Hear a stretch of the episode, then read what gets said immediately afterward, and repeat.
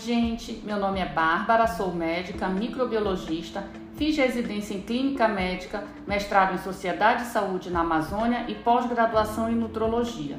Criei o Fica Dica para compartilhar assuntos sobre saúde, bem-estar, estilo de vida e tudo que possa estar relacionado a esses temas. Também tenho uma conta no Instagram, o doutora Bárbara Alencar, que foi criado com o mesmo propósito do podcast. Se quiserem me conhecer um pouquinho mais e verem o que publiquei, é só me visitar lá. No episódio de hoje, conversei com André Pinto, biólogo com especialidade em hematologia, imunologia e bancos de sangue, sobre a importância dos exames laboratoriais no cuidado com a saúde. O André levantou pontos importantíssimos. Espero que vocês gostem. Fica a dica.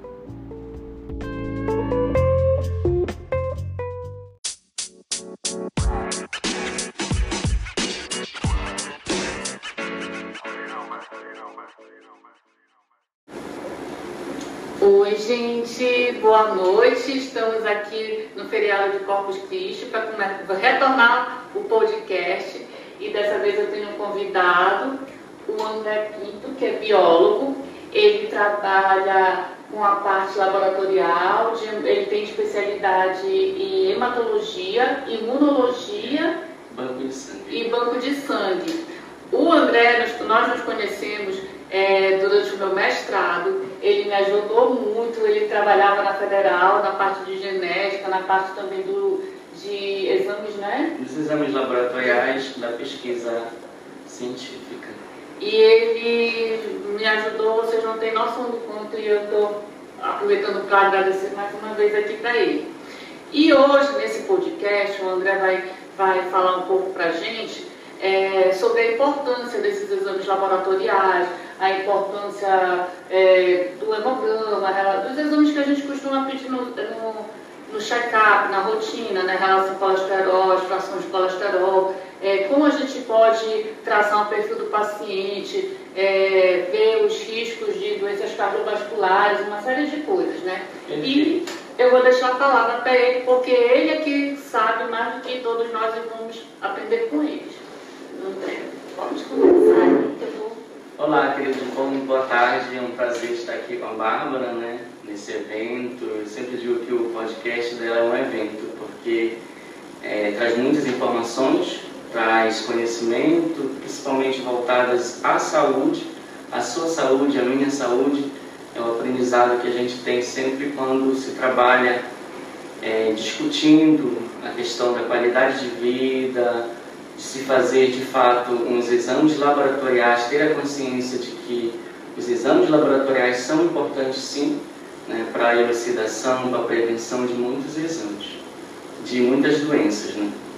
E o meu convite aqui é justamente chamar a atenção e conscientizar através desse podcast é, a importância de se fazer os exames laboratoriais de forma rotineira, né, no mínimo de seis em seis meses, é, mas assim, o importante é fazer anualmente, né, não deixar de passar de um ano, porque é, os exames laboratoriais, através da leitura das células, as células vêm nos mostrar muitas informações de como está o nosso organismo.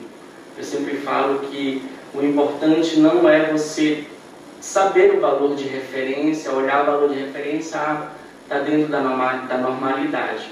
Mas é entender o que aquelas células, o que aqueles exames têm a nos mostrar, têm a nos alertar sobre o nosso organismo, sobre a nossa imunidade, sobre as nossas condições é, fisiológicas, principalmente de órgãos vitais, como fígado, coração, né, estômago, pulmão. A gente sabe que aqui na região norte, o índice de muitas doenças gastrointestinais, cardiovasculares são elevadas pelo alto consumo de sal, pelo, pela, por alimentos conservados, industrializados. Apesar de a gente viver na Amazônia, rica em alimentos naturais, disponibilizados né, nos mercados, peixe, frutas, legumes, o nosso açaí, mas a gente tende culturalmente a ter esse hábito de, de utilizar produtos industrializados. E o que a gente tem hoje é um alto índice de câncer na região norte, câncer de estômago, né? hipertensão, diabetes. Então, conhecer é, o nosso organismo, saber que há necessidade de, dos exames laboratoriais, é você ter uma qualidade de vida, fazer a prevenção. Eu sempre digo que prevenção não é só fazer exame, mas é você ter o conhecimento de que a sua alimentação, o seu modo de vida, as atividades físicas, as suas rotinas é, com níveis de estresse baixo é importante para a sua imunidade, é importante para a sua qualidade de vida. Engraçado, André, a gente nem convidou nada, mas você me falando dessa questão de a gente morar numa região rica, é, uma natureza tão exuberante, fazer uso de muito produto industrializado. Tem um documentário, gente, muito legal. Mais tarde eu disponibilizo no História para vocês. A gente pode assistir no YouTube que eles mostram isso, é falando da obesidade das crianças, eu esqueci agora o nome, uma vez até repostei, vou colocar, e eles mostram isso. Logo no início na Amazônia, vindo várias empresas, várias indústrias desses produtos alimentícios e dando, fornecendo é, os alimentos para os ribeirinhos, com o intuito de dizer, ah, bora acabar com a fome, mas isso foi, e aí trouxe todos esses produtos industrializados. Eu vou eu, vou, eu sei qual, eu não lembro o nome, mas eu vou colocar mais tarde no YouTube. É verdade. É, a gente passa por um processo ainda, né, de chamado transição nutricional. Seja a população é, das grandes cidades, seja os povos tradicionais da Amazônia, principalmente são eles os indígenas quilombolas, que passam por uma transição sem um acompanhamento e aonde a gente vê, através das pesquisas, e tem uma comprovação científica, um índice alto de doenças é, metabólicas, né? É, doenças que promovem o diabetes mellitus, a hipertensão arterial, o risco cardiovascular, justamente porque para eles é algo novo. Né? A, a alimentação rotineira da hortaliça, do rio, o peixe, aquilo é um, um hábito.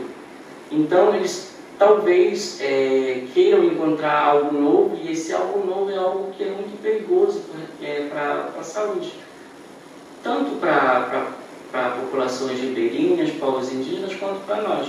Essa substituição do, dos alimentos naturais pelos industrializados é, manifesta muitas doenças, né, que através do, dos exames laboratoriais a gente infelizmente é, mais diagnostica do que faz a prevenção, porque quando é, o paciente ou a população vai ao médico, ela já está acometida pela, pela doença. Né? Gente, o André, quando eu conheci, ele ia nas tribos, por conta da pesquisa, né, ia às tribos e fazia toda essa população, essa, essa visita, né? Você em loco mesmo, conhece essa realidade ao vivo e a cores, não é só, né? É, a gente tenho propriedade de falar porque a gente vivenciou, através da pesquisa, essa realidade de, de povos indígenas, da, das, das etnias indígenas, do, dos povos é, afrodescendentes, né?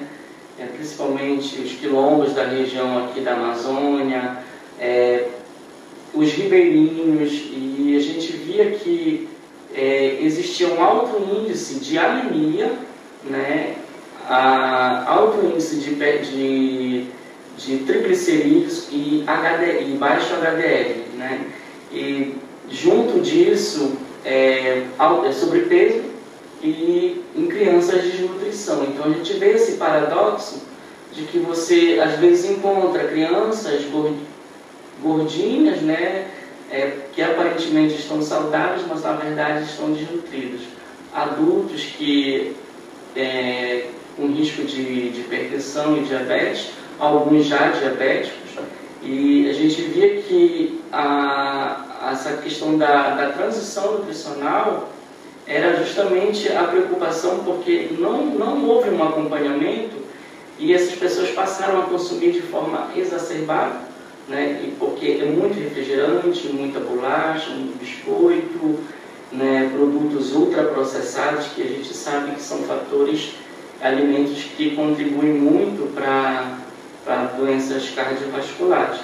E se tratando de doenças cardiovasculares, é, desnutrição, parece assim que são coisas distantes, mas a gente sabe que tudo isso a gente pode verificar sim através de um exame básico de rotina laboratorial, que é o hemograma, que é a glicose, colesterol, triglicerídeo, né, que são exames é, básicos, mas que tem muito a nos falar sobre é, como nós estamos, como, como estamos de fato vivendo. Será que estamos vivendo, nos alimentando bem, dormindo bem, é, é, vivendo uma vida saudável mentalmente? Porque tudo isso contribui também para a nossa baixa imunidade, né? E uma vez diminuída a nossa imunidade, nós estamos é, predispostos também a doenças inflamatórias infecciosas, porque é um processo que é como se fosse uma balança, diminui a imunidade, aumenta os processos inflamatórios no nosso organismo. E associado a fatores ambientais como a alimentação, é, noites de, de mal dormidas, né? A gente hoje dorme 6, 5, 4 horas por noite, quando deveria dormir bem, né? Para fazer essa higiene, essa higiene mental, higiene do sono, que a gente chama, porque é comprovado cientificamente que é, um sono ele contribui muito para a imunidade, juntamente com uma vida de qualidade, de, de esporte, de, de práticas esportivas, nos ajuda a liberar do nosso organismo hormônios ruins como cortisol, adrenalina, que contribuem muito para a baixa imunidade. Né?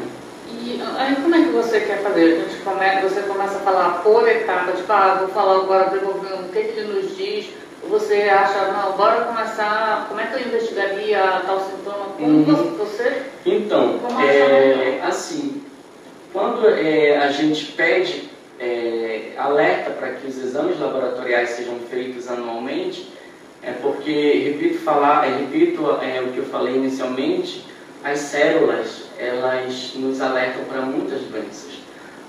As células bem interpretadas, elas nos mostram é, aquilo que às vezes o nosso corpo ainda não manifestou, mas que as células já estão alertando.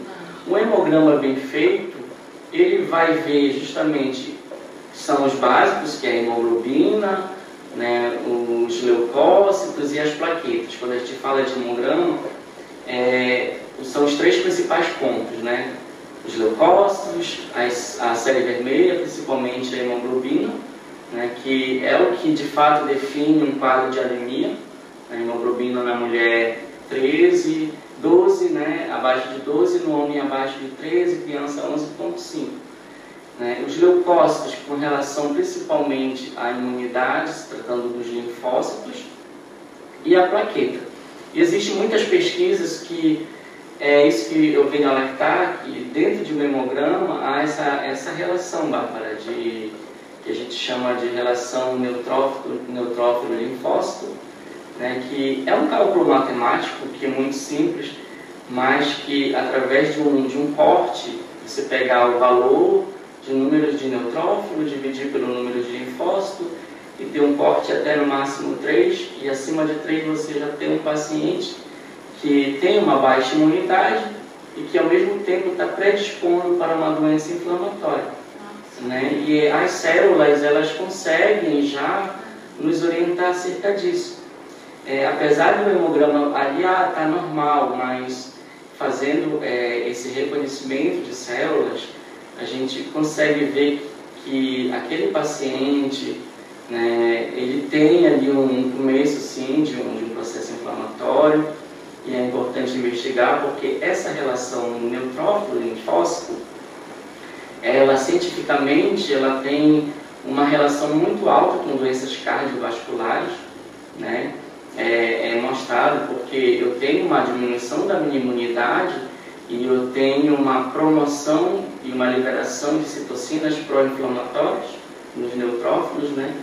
E a nossa imunidade baixa promove é, doenças cardiovasculares, câncer, é, doenças autoimunes. E principalmente porque são, às vezes são doenças que, principalmente as autoimunes, a gente não, não tem, de fato, é o que a gente chama de doença que não tem uma origem conhecida. Né? E saber é, lidar com a prevenção, verificar, nunca deixar que a, a nossa, nossa imunidade esteja baixa, porque a gente vive numa região onde nós estamos numa constante mudança climática. Né? Hora está chovendo, hora está muito sol, né? e a nossa, a nossa imunidade ela sempre tende a, a ficar baixa diante dessa, desse, desse clima que contribui muito para a baixa também, né? Mas assim, é necessário fazer esses exames, né? E porque essa relação do hemograma é, das plaquetas, elas fazem com que a gente tenha, não, não vai se dizer que é uma proteção, mas é uma, uma, uma certeza de que é, fazendo esses exames anualmente ou semestralmente, a gente tende a nos proteger mais, a fazer uma reposição nutricional, fazer uma reposição de vitamina D, né, para melhorar a imunidade, é, uma boa alimentação.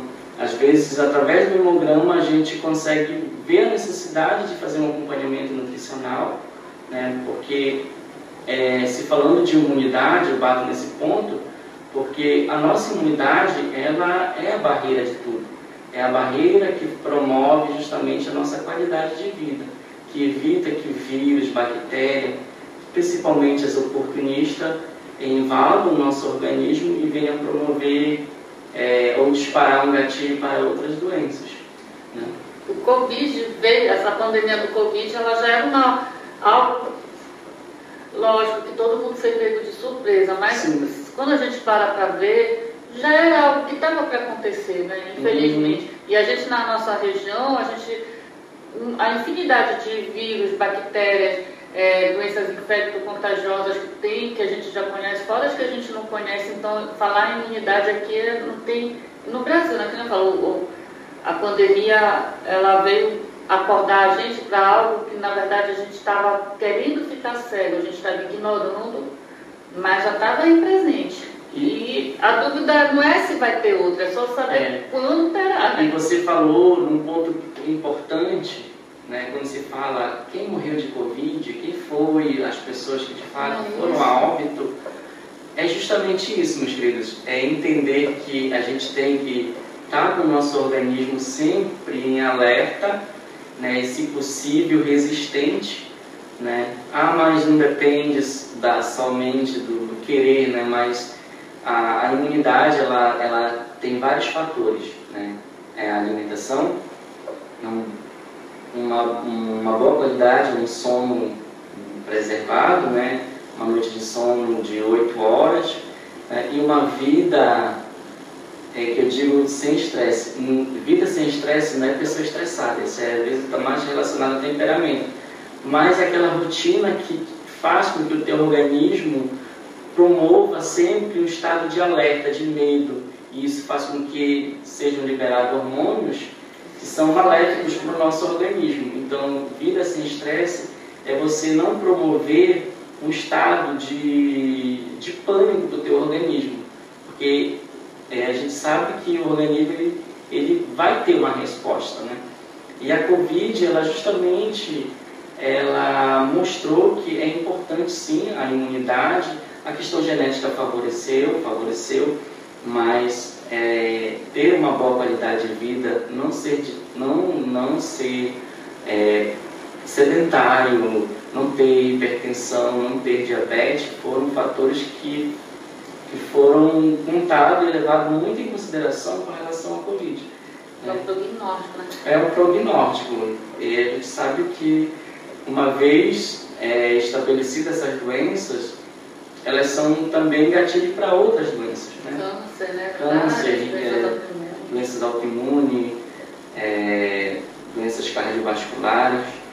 E, então, é, o que a gente fala, Bárbara, é isso. É, a gente tem muito de, de, de achar que fazer o exame, olhar, consultar a internet, não retornar com o médico E isso é muito preocupante porque, assim como a automedicação, mas a autoavaliação, que não compete a nós avaliar os exames, eu sempre digo que o valor de referência qualquer um pode olhar. Pode ler, porque né? Pode ler, porque está descrito referência de 10 a 20, de 100 a 200. E nem sempre isso significa que você está bem. Porque diante do, do, do exame laboratorial eu tenho uma associação que é superior, que é a clínica. A clínica às vezes está alertando, mas o, o exame ainda não alertou. Mas é importante essa união, essa junção, essa análise é, é, junto, principalmente por um, um, profissional habilitado, de olhar esses exames e, e direcionar para um tratamento, para uma prevenção, para uma atividade física, para uma suplementação. E é essa, acho que os exames laboratoriais eles são muito importantes, sim, mas é importante também é, fazer esse acompanhamento médico. Né? E a gente sabe que a porta de entrada é a clínica médica, é a nutrição, porque são eles que vão avaliar principalmente é, esses quesitos básicos, né? da imunidade, da, da anemia, do, do, sobrepeso, baixo peso. É, Chega primeiro na gente, né? como se nós fôssemos uma porta de entrada. Eu, eu eu falando, sempre falo que passei por um momento assim familiar recentemente e foi uma escola de vida também, porque ali eu é, pude ver através de uma, de uma situação familiar, né, de doença, a, a importância da prevenção, a importância de, de conhecer o seu corpo, a importância de ir ao médico de, é, de forma rotineira, diagnóstico precoce. Né, um diagnóstico precoce, a alimentação, porque às vezes nós não valorizamos né, um, um quadro viral, por exemplo, ah, é uma virose. E ficou por isso mesmo, passou o ciclo do vírus, duas, quatro semanas, e depois não fiz mais nada. Deixei o vírus passar, foi uma virose e pronto. Mas a gente sabe que, às vezes, o vírus que passou, a gente não tem conhecimento que vírus foi esse. A virose, ela tem esse nome, mas na verdade é um vírus que passou ali. E é o esforço né? que o nosso organismo fez né, durante esforço, a luta lá para o nosso. É por isso que às vezes a pessoa, é, depois de, um, de, uma, de uma gripe, de uma virose, de um resfriado, ela se sente assim muito esgotada, mesmo depois que passa, porque o corpo travou uma luta mesmo. É uma né? luta, e os, as células de defesa, principalmente os linfócitos, eles baixam, porque foi um combate e às vezes também é, por uma questão que eu sempre falei agora de, de vida, de estresse, de, de noites mal dormidas, o próprio organismo ele faz com que os, as nossas células promovam essa morte, que a gente chama de apoptose, né? Então é necessário resgatar essa imunidade para retomar de novo a vida, né, numa qualidade, sem que esse corpo fique exposto a novas situações. Novos estresses, a né? Novos estresses. E do hemograma, tem mais algo assim, que você acha que a gente precisa se atentar? Então, do, do hemograma, além da hemoglobina, plaqueta, os leucócitos, eu sempre digo que é importante essa relação, né, é, essa, relação essa relação é que está mais é, em questão, porque justamente às vezes passa despercebido.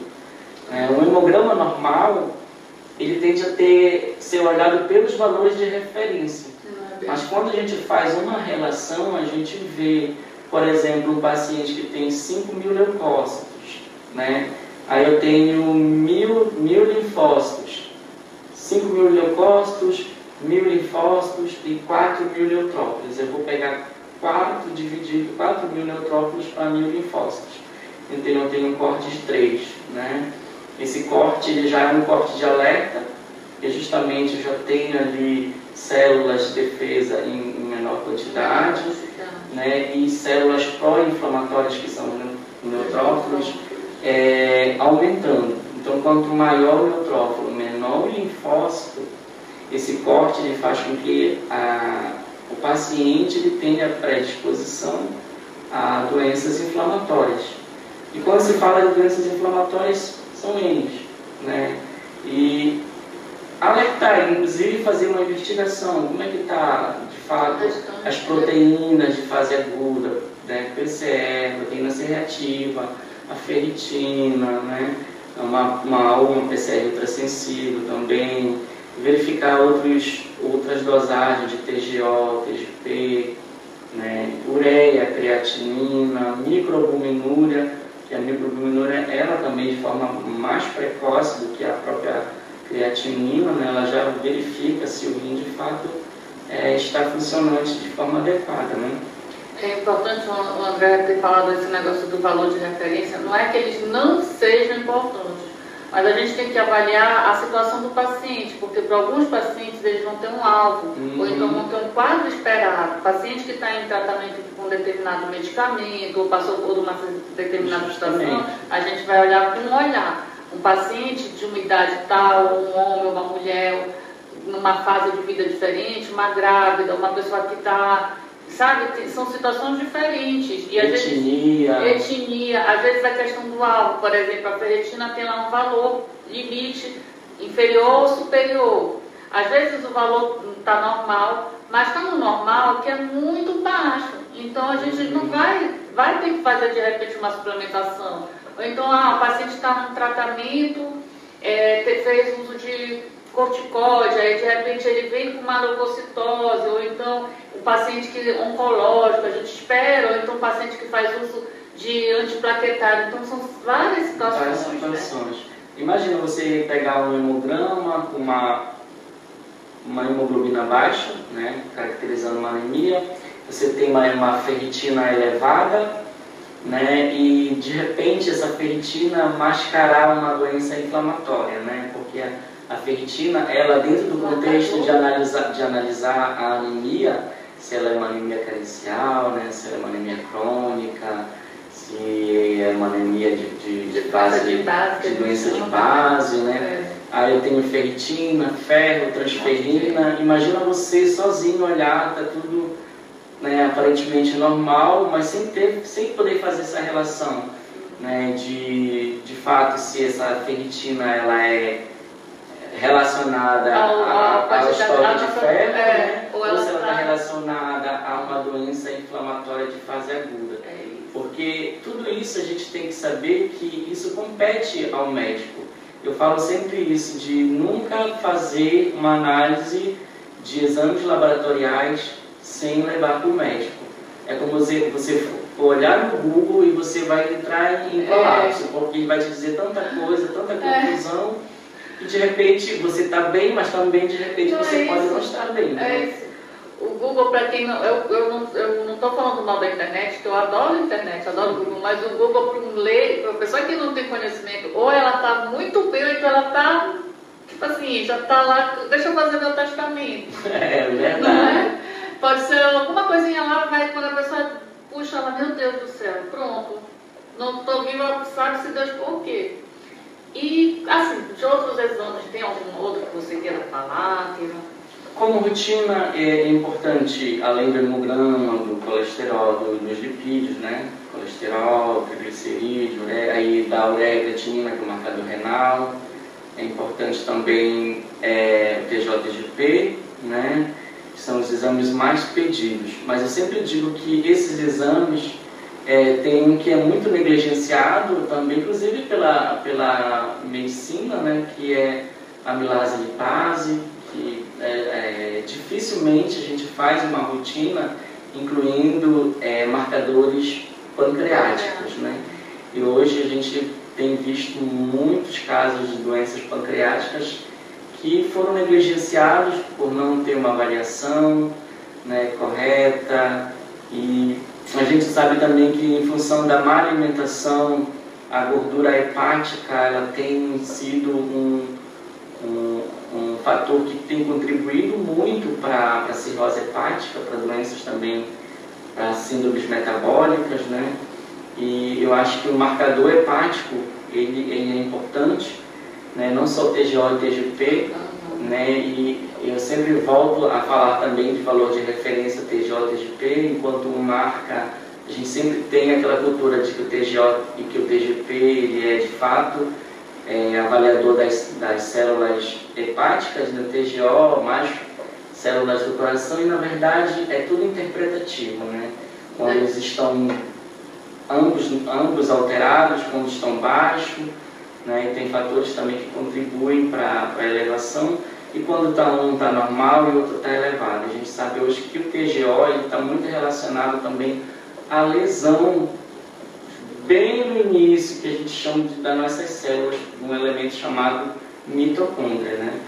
que é importante porque a lesão, essa lesão, ela vai desencadear outros fatores mostrando que o nosso corpo está em estresse, né?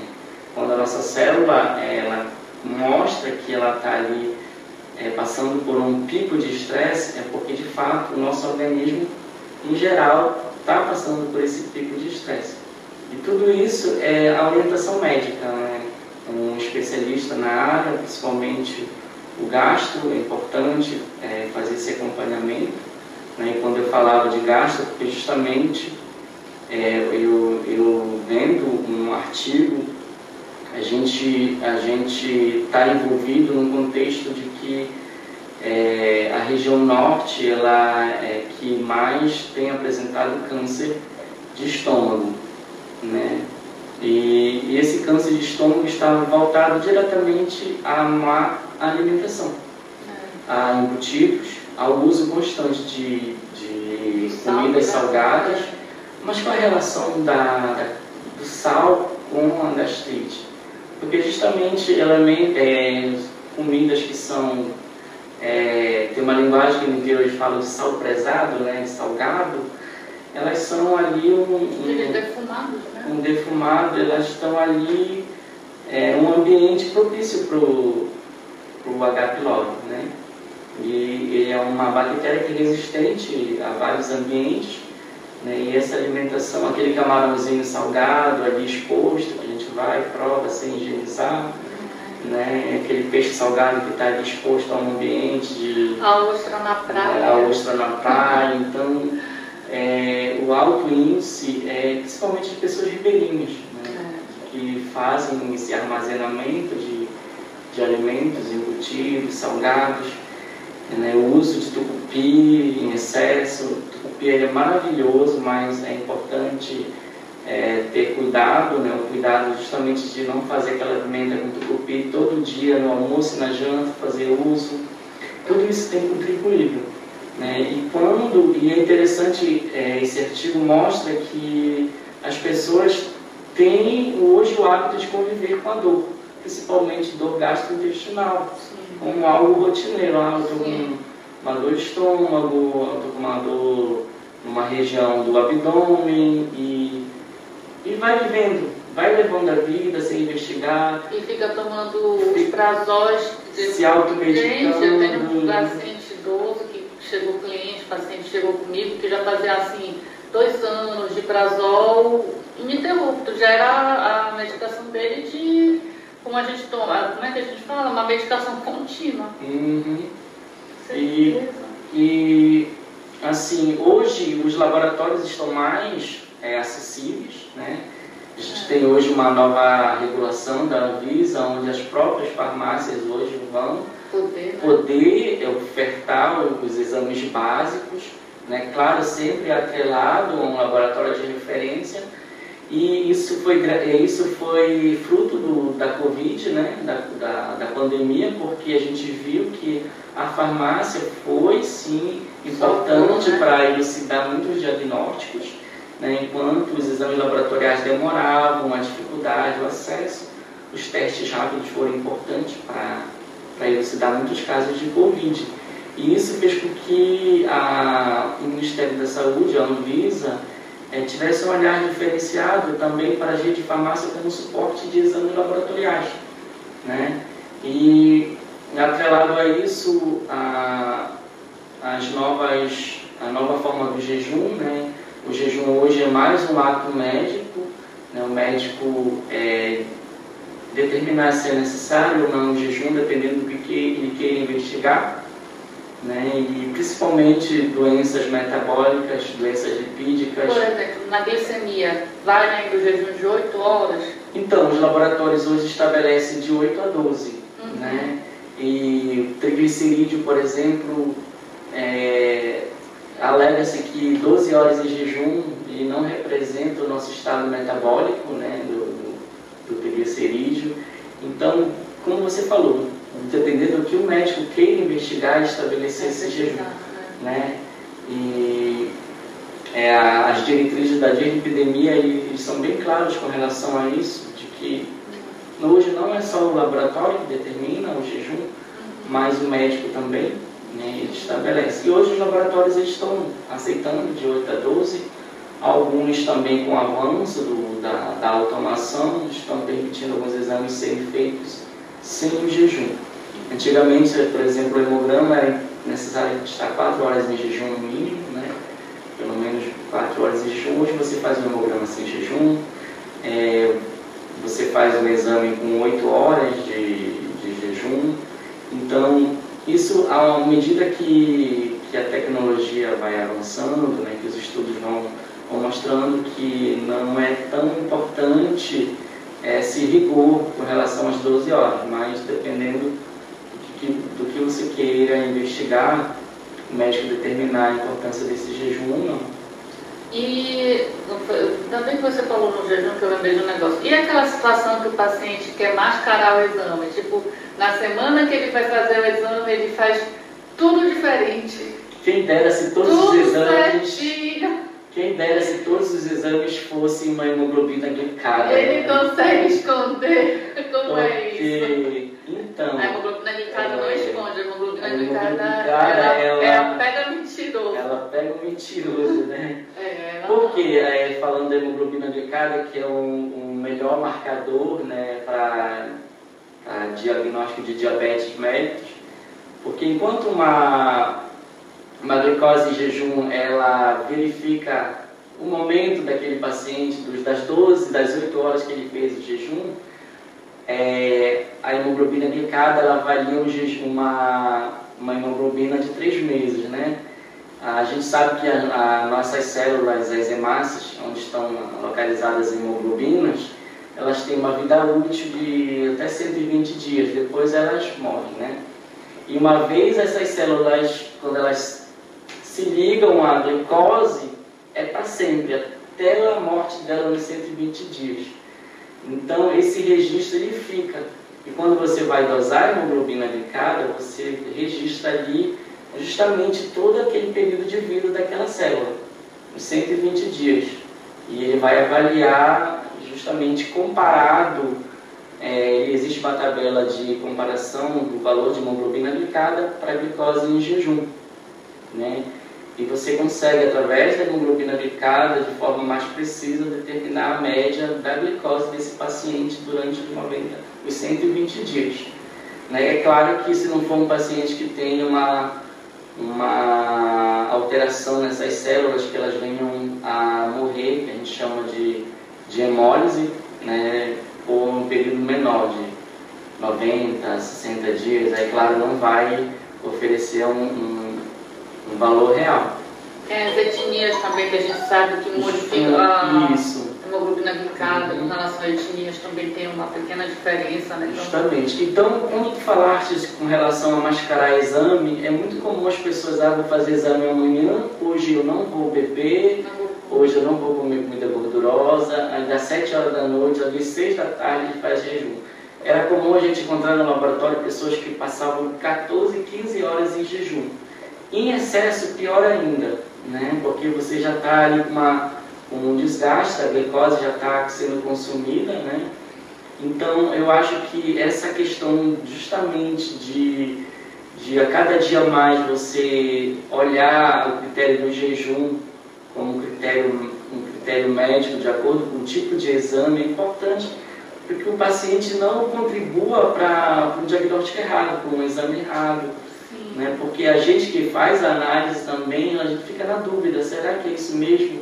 Aí tem que estar repetindo o exame, o exame vai demorar mais, tem custo maior para a empresa, né? E fica aquela dúvida, então ele ter que fazer para confirmar se aquele de fato é aquele resultado mesmo. Então é importante seguir o critério. Se é um jejum de 8 a 12, faça o jejum de 8 a 12. Não modifique o seu hábito alimentar. Ah, não vou evitar gordura. Se tiver, se a tua rotina de gordura, coma gordura no dia. Né? Porque isso não vai mudar. Né? E assim, é, é tão, quem, o maior prejudicado é a pessoa que queria. A gente está perto do exame, não é para mim, hum, é para o paciente. Então é ele é o pior, pior prejudicado, porque ele está se enganando. Ele veio para uma, uma, sentindo alguma coisa, por alguma queixa, ou então mesmo para exame de rotina, só para ver a prevenção. E aí ele se engana, não tem como ajudar. É verdade. Você não é? mascarar o diagnóstico é, é contribuir para que futuramente você desencadeia uma doença e depois achar que o médico não contribuiu para o diagnóstico. Né? E, na verdade, um jejum mal feito, um exame mal feito. E quando a gente fala de, de exames, laboratórios eles têm um controle de qualidade. Né? Existe um controle de qualidade da amostra, de como é coletada essa amostra, como é armazenada, como é feito o exame. Existem os critérios para se fazer esses exames. Então, esses erros que a gente chama de pré-analítico, o paciente também ele, ele, é, ele tem que participar desse, desse, dessa fase, para que essa fase não, não interfira na análise. Né? Então, uma, uma, uma pré-análise, ela parte do princípio de que o paciente tem que fazer um jejum correto, né? tem que seguir os critérios, tem que fazer ah, o que está recomendado para que o exame de fato é, seja o exame mais é, fidedigno possível para ajudar a, a avaliar esse paciente de forma correta.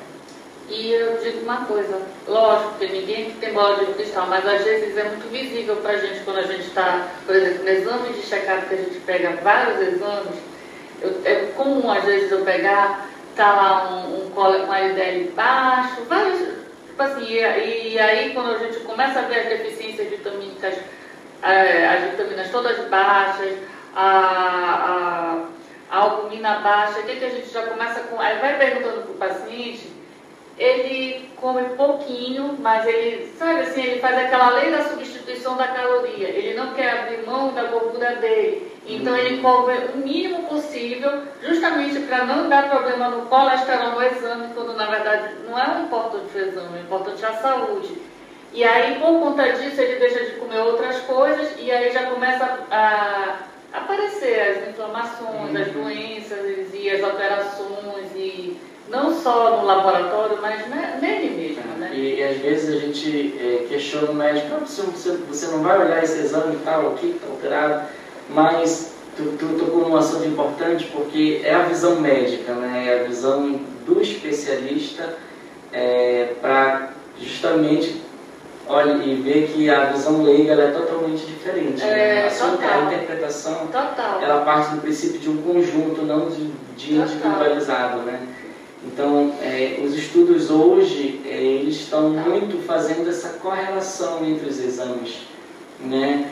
porque esse exame, porque o hemograma tem a ver com, com é, colesterol, é claro, com triglicerídeo, né? É. E, e hoje cada dia mais está sendo mostrado que existe sim uma relação, é, total. porque é, é um, é, se trata de um corpo só, de um organismo só, então todos esses exames, todos esses essas proteínas, esses marcadores estão relacionados. É. Né? E tem muito a dizer sobre a nossa qualidade de vida, é. sobre os nossos hábitos alimentares.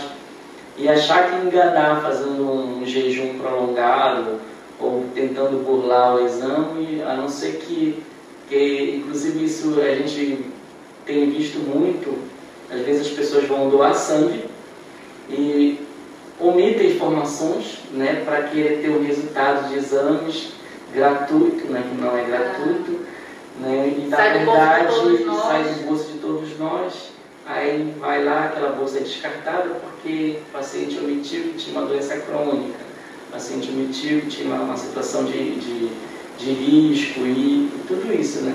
Então, omitir no exame não é, é a pior escolha do, do paciente, né? Você ser verdadeiro, porque é justamente através da verdade que você vai melhorar, é, né? vai melhorar e vai descobrir se você de fato está bem ou não está bem.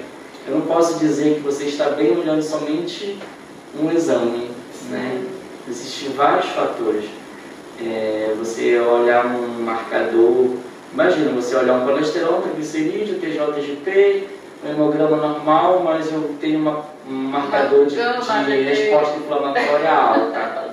O paciente está é. inflamado. Inclusive, a gordura, é. né, o excesso de peso, a gordura, ela já é um processo inflamatório. A gente sabe que hoje a obesidade ela é considerada uma doença porque né, envolve a questão dos adipócitos, da inflamação através das células né, dos adipócitos, que desencadeia é, uma inflamação sistêmica no organismo, né? E que leva ao quadro de obesidade. E obesidade é vinculado à hipertensão, à diabetes, a risco cardiovascular, a, a acidente vascular cerebral. Então, é, é importante sim se fazer é, um, uma avaliação criteriosa, mas também ter consciência de que você tem que ser um paciente que contribua para o processo de, de diagnóstico de qualidade. Né? Certeza. E, e quando vem aquela história do falso positivo, é, falso negativo, aí tem que fazer de novo, né? É, a gente fala, a gente trabalha a questão da acessibilidade e especificidade, né? uhum. né? De um resultado que está programado para ser positivo, né? E um resultado que pode dar negativo, né?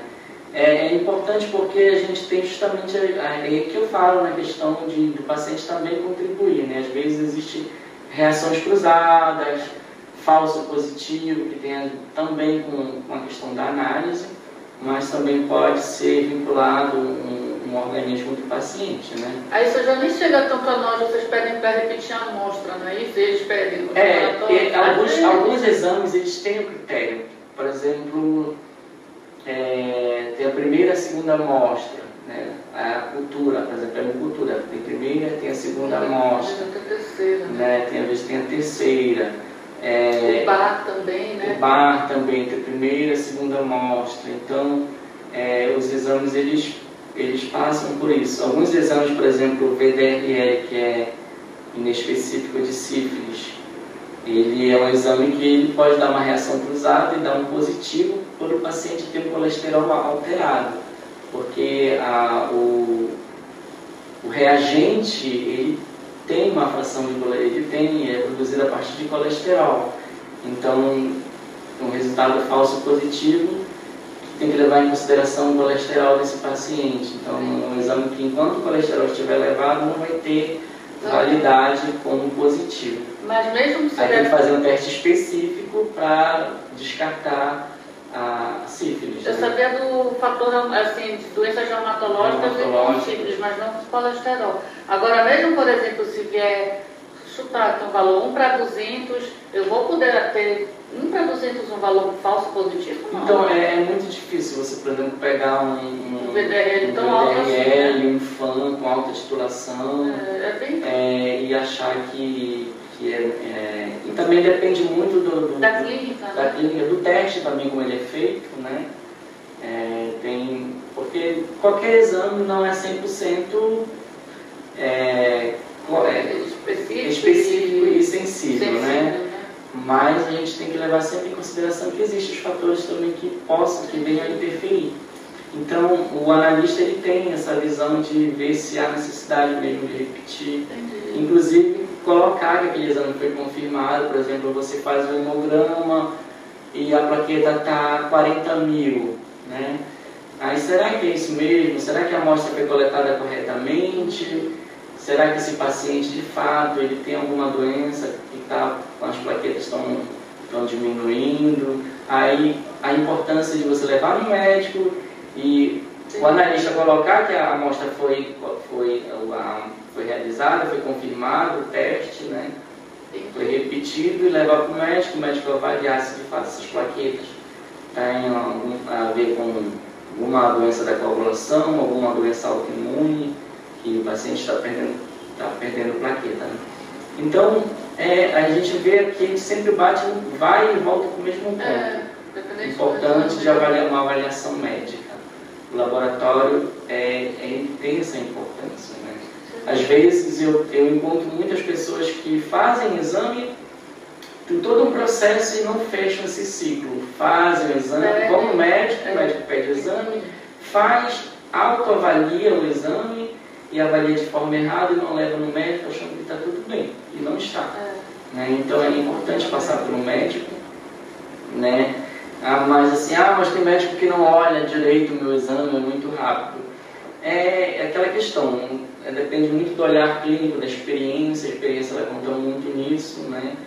É, de avaliar, tem médicos que tem, cada um tem o seu perfil de avaliação, o seu perfil de, de trabalhar, de abordagem. Né? Eu, eu, até pelo tempo, assim, pela, eu já não sou tão novinha. Eu, é muito claro quando eu pego um exame laboratorial para mim, assim. Não estou dizendo que eu, eu não tô, o meu intuito é tratar os pacientes, é lógico, gente, eu não estou aqui, não estou fazendo pegadinha de pega mentiroso não, viu? Porque eu sempre vou ouvir o que vocês estão me falando. Mas tem várias coisas, acho que de, tanto, de tanta prática que para a gente fica é muito claro, assim, algumas coisas. Quando a gente olha, você também de tanto uhum. ver, não é? É interessante é que a gente parece um livro aberto às vezes, quando a gente pega assim, né? É, é eu acho bonito, eu acho interessante. Eu, eu, eu acho que o laboratório e a clínica andam juntos e cada vez mais vão andar juntos. Ando, eu. Não tem como dissociar um de outro. Eu trabalho, eu trabalho cinco anos já em hospitais e é uma coisa que eu amo ver são as evoluções médicas, né? Porque ali é como se a gente confirmasse aquilo que a gente está vendo, que é, aquilo que as células estão, é, estão é, externando, né? É. estão mostrando através de resultados. É interessante. E quando você tem uma boa, uma boa anamnese, você consegue olhar, gente, era isso mesmo, por isso que esse exame está assim, esse exame ele ele correlaciona com esse outro, né? o hemograma está correlacionando com o coagulograma, o coagulograma está tá correlacionando com a gasometria. É um livro, é um livro aberto. É um livro aberto, né? E a gente vai olhando e vai vendo é. e vai aprendendo né, também. E sempre tem que aprender, não tem é. A gente sempre está vendo alguma coisa nova, sempre está aprendendo, descobrindo. É sempre, eu sempre digo que é, o analista clínico ele não é um médico, mas ele já tem que ter a visão do médico.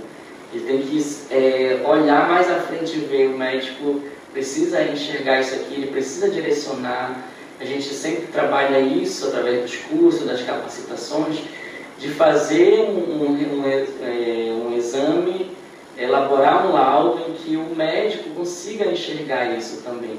Porque quando eu falo do hemograma, dessa relação, a gente trabalha muito porque é importante o médico enxergar, é importante você olhar os índices hematimétricos, não só a hemoglobina, mas os índices hematimétricos, eles te direcionam para uma anemia microcítica, uma anemia macrocítica, uma anemia com sangramento ativo, crônico, uma leucemia, é. Uma síndrome mielodisplásica, é. e você descrever corretamente aquelas células, né, aquele fenômeno que está acontecendo ali no hemograma, para que o médico, ele também, você não pode achar que o médico tem que saber tudo, porque eu tenho médicos experientes, eu tenho médicos que começaram recentemente a, a clínica, então é importante você fazer o melhor possível dentro de um exame laboratorial, um laudo, um resultado correto, uma análise correta, né? gerar qualidade no teu resultado. Você ser enxergado como um profissional que gera qualidade, que tem confiança naquele, naquele laboratório. Né? A, gente, a gente tem o nosso laboratório é, que a gente fala de estimação, queridinho. Né? Por quê? Não é porque ele tem uma propaganda, porque ele faz o marketing, mas na verdade porque a gente consegue ali ver o resultado de, de confiança, ter certeza que aquele laboratório ele utiliza da melhor qualidade, né, de tecnologia, de suporte, de profissionais para contribuir para a saúde do paciente. Então a gente sempre olha o, o laboratório como um elemento importante na, na, na contribuição do, da saúde, da cura do, do paciente. Gente, é, com certeza, como eu falo, a clínica ela é fundamental, ela é, mas os exames diagnósticos laboratoriais, e eles são fundamentais também, não tem como, por melhor que seja uma anamnese, por melhor que seja um exame físico, um exame clínico, a gente precisa, e é isso, a gente precisa de resultados que a gente possa confiar, Verdade. porque idade é uma responsabilidade, vezes a gente vai abrir muitas situações, com certeza. Algumas doenças, elas, elas são a priori diagnosticadas pela clínica, mas é importante sim gente, uma confirmação laboratorial e vice-versa. Né? E já ia falar, assim como você falou logo no início, as células, às vezes, algumas vezes o sintoma chega primeiro, o sinal e sintoma, uhum. antes de ter aquela alteração, mas muitas vezes as células ou outros marcadores falaram primeiro do que os sintomas. É Aí, por isso a prevenção. É muito comum. É, a gente não vai ter por que ficar citando, mas é isso. Às vezes as, as células estão lá já nos dizendo, caladinhas, mas olha, está acontecendo isso aqui no corpo. Toma providência, porque uma hora não vai dar certo, é não vai mais segurar. Às vezes você olha um, um hemograma, olha no microscópio, ah, eu tenho um blasto, dois blastos. Será que isso é importante? Será que, mas será que isso é um blasto mesmo? A importância de você ter confiança naquilo que você está olhando. Se você ali é a pessoa que só você pode dizer se é ou não é, né? E colocar ali, porque às vezes o hemograma ele começa, a, as células começam a mostrar algumas alterações. Isso é importante, né? principalmente quando se trata de, de, de doenças mieloproliferativas, linfoproliferativas, né, que são as leucemias, né? São os cânceres de sangue, né? e é, às vezes o intervalo de um mês é determinante. Você tem um diagnóstico de um mês é determinante. A evolução é, em muitas doenças elas são rápidas. Né? Então você ter um resultado que, que mostre que o teu organismo já não está bem é importante. É, e viver isso na pele, viver isso na prática, né? De um quadro de um mês, você ter uma série de alterações que se você tivesse de fato começado a tratar aquele momento de forma correta, uma boa, um bom, uma boa ajuda. A gente sempre fala que o paciente, ele, ele mais do que ninguém, tem que contribuir, ele tem que falar a verdade, não pode omitir, e tem que contribuir, tem que ser é, o agente ativo na cura, né, de falar, porque a clínica, às vezes, ela já te ajuda, né, e confirma com o diagnóstico laboratorial, e às vezes você precisa do, e vice-versa, do laboratório também, mas é importante você relatar, né, e não, não omitir, não... É por isso que hoje os laboratórios, eles, eles utilizam também de algumas informações clínicas para justamente confirmar o, o diagnóstico, dizer realmente é isso e direcionar, analisar, ah, o paciente está com o paciente está com sangramento, o paciente está com sangramento e será que é, esse sangramento está relacionado com alguma doença, um câncer hematológico? Será que é algo que, que não está ali mostrando no, no exame? Então, tudo isso é necessário é, relatar. E os laboratórios têm utilizado isso, o uso de fármacos também, que são importantes, relatar os fármacos e mostrar que eles também interferem nos exames, né?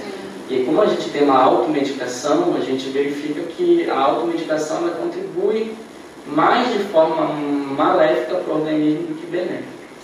Porque você passa a utilizar um, um fármaco de, de, que promove uma, uma resistência bacteriana, promove, que pode mascarar um, uma outra doença, tratar achando que é uma doença e não é e tudo isso interfere também nos exames laboratoriais. Gente, tem mais alguma coisa para falar?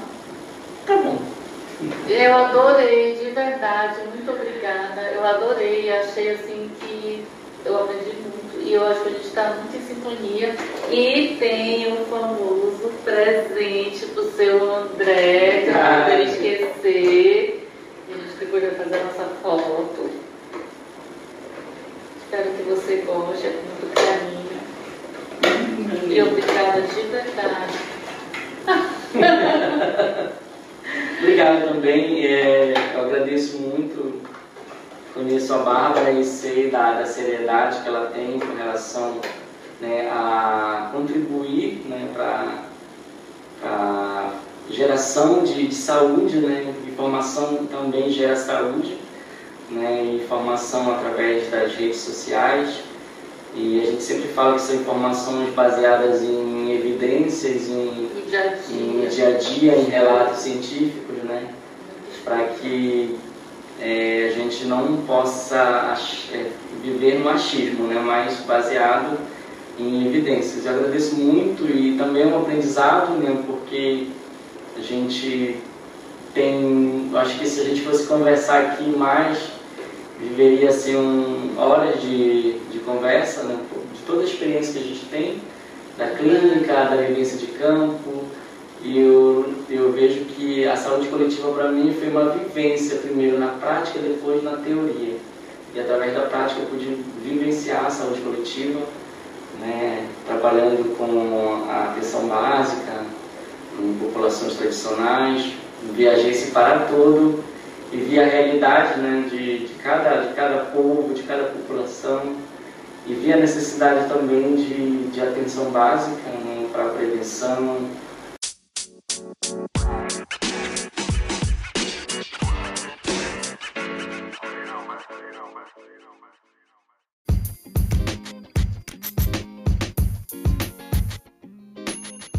E assim terminamos mais um episódio do podcast. Espero vocês no próximo. Fica a dica.